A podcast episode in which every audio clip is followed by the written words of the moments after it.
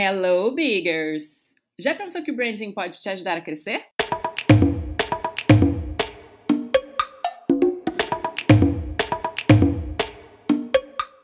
O podcast da F Big Branding quer ajudar a sua marca. Aqui respondemos as principais dúvidas de empreendedores sobre suas marcas e, claro, damos dicas de branding para você ser fucking big. Oi, pessoal! A gente está de volta. É, estamos muito felizes com o nosso podcast e com a repercussão, como vocês contam para a gente quando vocês gostam dos temas. É, hoje a gente tem uma convidada muito especial, Isa. Conta para a gente quem é ela. Oi, gente! Bom, quem vai fazer a pergunta hoje é a Fernanda, que é uma amigona minha. E ela tem uma loja de produtos químicos para processo de fotografia, que é um negócio super legal. E ela dá aula também de cianotipia. E, enfim, é o Lab Club, é um negócio super legal que quem tiver interesse em fotografia, revelação e tal, vale a pena dar uma olhada no Instagram deles. E vamos lá! Oi, gente, tudo bem? É, meu nome é Fernanda e eu queria fazer uma pergunta para vocês. Eu sou uma empreendedora, uma pequena empreendedora. Eu tenho uma loja de que vende materiais de fotografia e eu queria saber por que, que eu deveria fazer branding, o que, que isso pode ajudar na minha empresa, como faço, essas coisas, tá bom? Obrigada, beijo. Flávia, bom e velho, pequeno empreendedor, querendo saber o que, que o branding pode ajudar, né? Se o branding é para o pequeno empreendedor. O branding é para o pequeno empreendedor, Flávia? Olha, isso a gente tem certeza. É a única coisa que a gente tem certeza é que o branding pode ser para o pequeno empreendedor. Afinal, esse é o motivo dessa empresa existir, não é mesmo? é aquela Bom, coisa que a gente sempre vou... fala, né? O... Todo mundo começou de algum lugar. E todo mundo foi um pequeno empreendedor, né? Muita gente come... Quer dizer, todo mundo, né, Isa? Quem começa assim na ah, é garagem. Coisa, né? é, também tem o pequeno empreendedor que já começa com investimento de um milhão dos pais. Mas assim, é, é né? Vamos falar do empreendedor real. É, exatamente, né? Daquele que a gente acredita, né? Multifunção. É, mas eu vou começar respondendo a pergunta da Fernanda pelo como. Como que ela faz isso? Primeiro você pode contratar a gente, né, Fernanda? Agora eu vou te responder o porquê. Bom, por quê? É, o branding, novamente, não vou explicar que branding não é identidade visual, tá, gente? Se você está ainda com essa dúvida, manda um inbox que a gente te manda, porque a gente fala disso todo, toda semana aqui nesse podcast.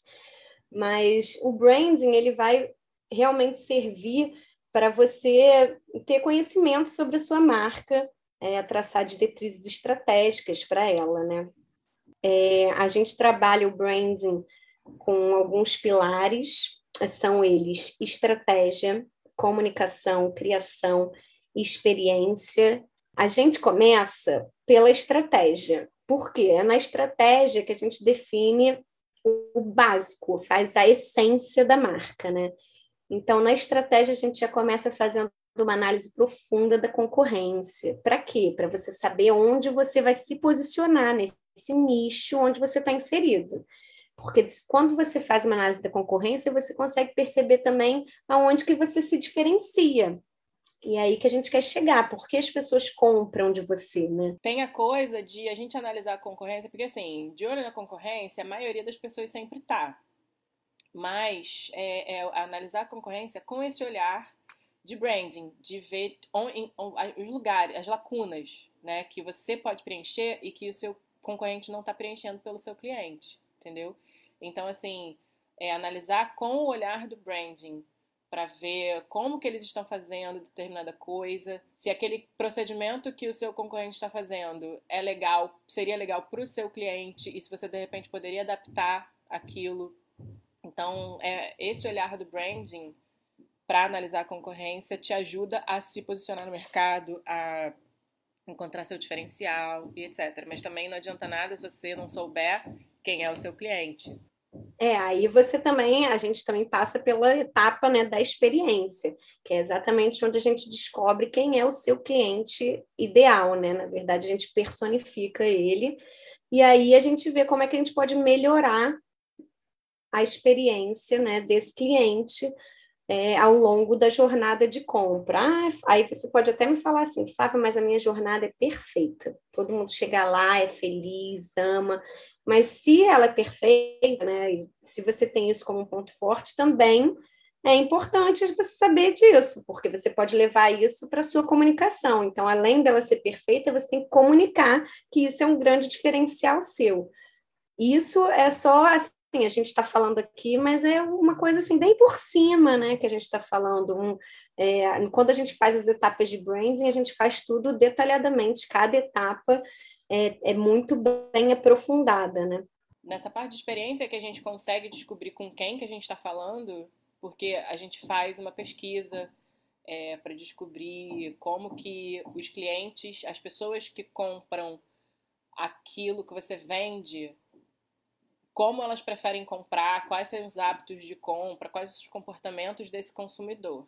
Então, é nesse momento que a gente descobre com quem que a gente está falando e é nesse momento que você, enquanto empreendedor, tem a oportunidade de escolher, mais ou menos, né? Vou dizer escolher porque realmente a gente, no final das contas, a gente escolhe. Se a gente quer trabalhar com determinada classe, com né, as coisas que tiverem a ver com o seu posicionamento.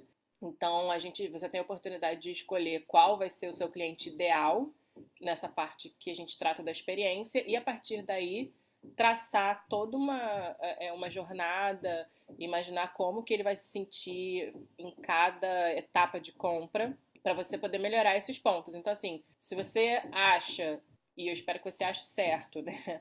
que a sua experiência de compra, que a sua jornada de compra é sensacional, é maravilhosa, não tem defeitos, primeiro eu espero que você esteja falando isso com propriedade, né? Que você tenha feito algum tipo de pesquisa para saber sobre isso, entendeu? Se você tem 100% dos seus clientes são satisfeitos, meu Deus, parabéns. Mas ainda assim, provavelmente existem lugares que você pode melhorar essa experiência para o seu consumidor e se a sua experiência é perfeita, você precisa saber por que, que ela é perfeita, onde que ela é perfeita, para fazer o quê? Comunicar essa perfeição toda. E além disso, né, a experiência, além das melhorias da jornada que você pode fazer e comunicar se a sua experiência é muito boa, é, a ideia aqui também é fidelizar o seu cliente, né? Então, se a sua experiência é muito boa, você, a, a, a gente também pensa né, em artifícios, em, é, em soluções de como você pode fidelizar o seu cliente e tornar ele fã da sua marca.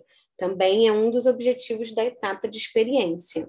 E aí depois a gente vai para a etapa de comunicação. Nessa etapa de comunicação, é, o primeiro objetivo é pensar na venda, né? Já pensar em como você vai vender a sua marca, como você vai comunicar ela. Como, como você vai comunicar a sua marca? Tem três três etapas aí nesse funil, né, que a gente chama do funil de vendas. O primeiro é o que o seu produto é, o que ele é exatamente, você tem que explicar o que você faz.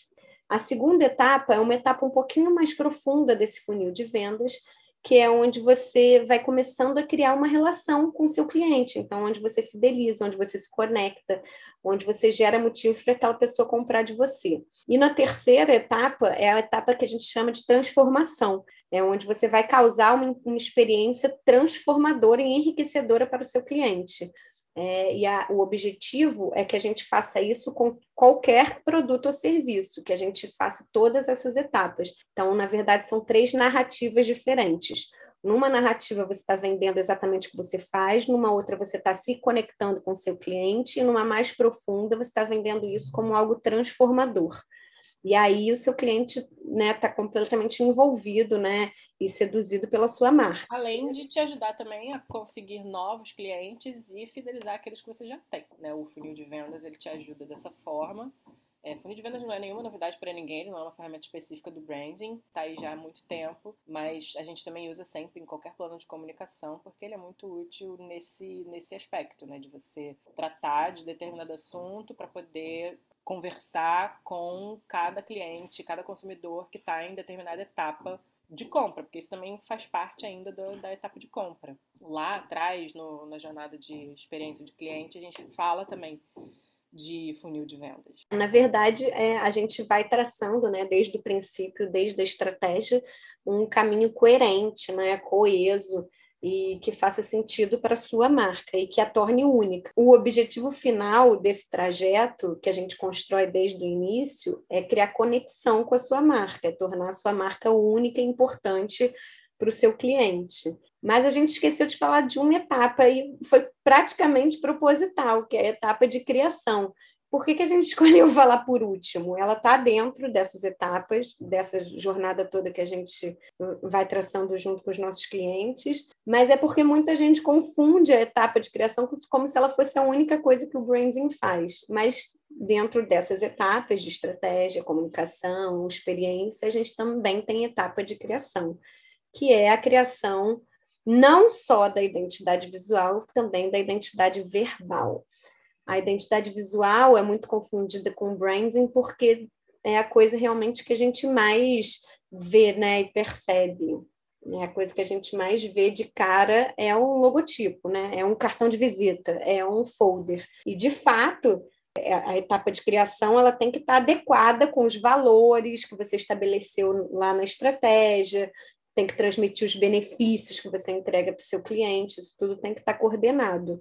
Mas a criação é uma dessas etapas e que, na verdade, quer transmitir tudo que foi estudado na base. Por que, que todo pequeno empreendedor vê o branding como se fosse um monstro, na verdade, né? Porque o branding ele tá aí já, já existe há muito tempo. Computadores da Apple começaram a ser vendidos e, enfim, começaram a voar da prateleira justamente porque fizer, foi feito um estudo de branding para eles. Na época que branding talvez nem se chamasse branding. Mas, assim, exatamente porque a gente sempre cita casos de empresas gigantes como a Apple, como Coca-Cola, como Nike, como Nubank e tudo mais, é, gente, o branding fica com esse estigma né, de que é só para empresa grande, que só, faz, só vale a pena para fazer para empresas grandes. Claro que, assim, empresas grandes, os projetos de branding, eles são fundamentais, assim, se você tem uma empresa grande, você não pode não entender de branding, mas os estudos de branding para empresas grandes, eles são super extensos, tem muito mais pesquisa, então, assim, vale realmente muito a pena e, sinceramente, deve ser uma jornada sensacional fazer um estudo de branding para uma empresa gigantesca. Mas todas as ferramentas que o branding usa, elas podem ser usadas por qualquer tipo, na verdade, se existe branding pessoal, né? A gente faz branding para nós mesmos, Imagina se não pode ser feito por uma empresa pequena. Na verdade, tem muitas empresas é, investindo em equipes dedicadas a branding. Então, elas estão tirando é, da comunicação, do marketing, a, a, expertise de branding e passando a, a ter as próprias gestão e ter a, a, elas estão tirando é, das equipes de marketing e comunicação e estão criando suas próprias equipes de gestão de marca, dedicadas exclusivamente ao cuidado da imagem daquela marca, da comunicação daquela marca. Mas por que, que a gente acha que isso é bom para o pequeno empreendedor? Sempre é, o pequeno empreendedor, tanto quanto empresas grandes, lidam com concorrência, com a dificuldade de se comunicar é, nas próprias redes sociais. Então, por que não, na verdade, né? Por que não investir nisso para sua marca? É, vai ser um excelente critério de diferenciação. Quando você conhece sua marca, você conhece a, sua, a essência, o que você quer transmitir com ela, como a Isa falou. O, tem, temos o branding pessoal, e no caso do, do pequeno empreendedor, muitos aproveitam também, fazem um estudo de branding pessoal, que basicamente é, são eles mesmos as marcas, mas também você tem a possibilidade de se descolar, descolar a sua marca da sua única pessoa e, e vender a, a, sua marca, a sua marca ter uma personalidade própria, a sua marca se comunicar de uma maneira que pode ser parecida com a sua também. É um processo de conhecimento da sua empresa para transmitir o que você tem de melhor, o que, o que você oferece de melhor, seja como serviço ou como produto. Então, como critério de diferenciação num mercado que a gente é engolido por tantas ofertas, O branding está aí justamente é, ganhando um, um, espaço enorme, enorme para você conseguir o seu lugarzinho ao sol também. E por que não começar já fazendo certo, né? Porque se você tem esse, se você tem esse conhecimento, se você consegue fazer isso para você, mesmo que você não possa, você não tenha como investir nisso nesse momento, no, no assim, no início, né, da sua da sua empresa. É, mesmo que você não possa fazer isso, você tendo conhecimento de alguns desses dessas ferramentas, de algum desses mecanismos desses processos, você já tem como começar fazendo certo, se diferenciando dos seus né, do, do, do restante do mercado. E você vai ter mais oportunidade de crescimento, mais venda. Isso é, sem dúvida, um diferencial enorme. É, independentemente da etapa que você tiver, você, se você, na verdade, quando você chega numa estagnação na empresa, talvez seja o momento de você ir lá e cavucar na, na, sua, na gestão da sua marca, porque ela pode estar falha em alguma ponta. Então, você, de repente, não estagnou ou não está crescendo como gostaria, porque você não está nem comunicando como gostaria, você não, nem conhece direito a, a percepção que as pessoas têm da sua empresa.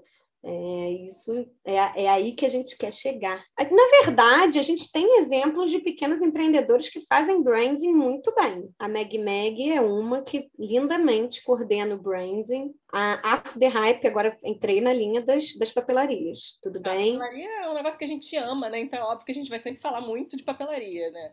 Mas, são assim, pequenos empreendedores. Dois, são dois, e, e são dois empreendedores assim que a gente adora e eles vendem a mesma coisa, mas eles é, é tão diferente o, o, o, estilo de cada um, a personagem de cada um. Pô, o After the Hype agora tem, um, tem uma, um mascote sensacional.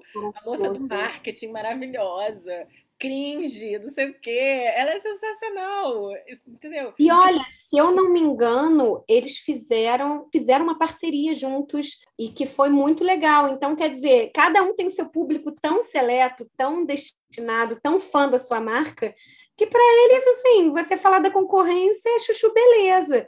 São pequenos empreendedores. Ai, gente, eu sou muito fã dessas marcas. E são pequenos empreendedores é, que estão de olho na gestão da sua marca. E eu, tô, eu, eu adoro. Eu sou suspeita porque adoro papelaria. Nunca comprei nada deles e sempre vejo todos os produtos e sou fã e vejo live. Em, Seguimos no Instagram e etc.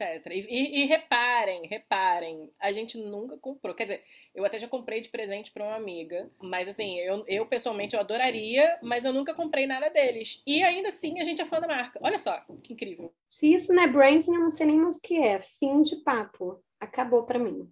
Pequenos empreendedores, façam como eles. Contratem alguém para fazer, na verdade, nós mesmos. o bom da, é, de todas essas ferramentas que o branding tem é que, mesmo que você não possa pagar, como eu falei antes, você pode fazer por você mesmo. Você pode fazer essa jornada de autoconhecimento e se beneficiar do branding fazendo você mesmo. É só ter alguém que te ajude a fazer junto, que caminhe junto com você nessa jornada de autoconhecimento. Agora. E sobre isso, aguardem cenas dos próximos capítulos. Fique ligado. Bom, Fernanda, eu espero que a gente possa ter te ajudado, pelo menos esclarecido os processos do branding e a gente espera outra dúvida aí sua, se você quiser, fica à vontade para mandar para gente. Quem quiser, manda mais dúvida para gente. Gente, que esse podcast existe para isso, para tirar as dúvidas e ajudar vocês. E até semana que vem. Até semana que vem, Biggers. Beijo.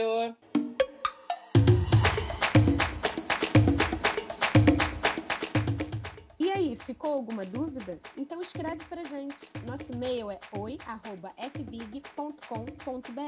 e no Instagram somos fbigbranding. A gente se vê semana que vem no Spotify, no Deezer ou no Google Podcasts. Vem ser fucking big!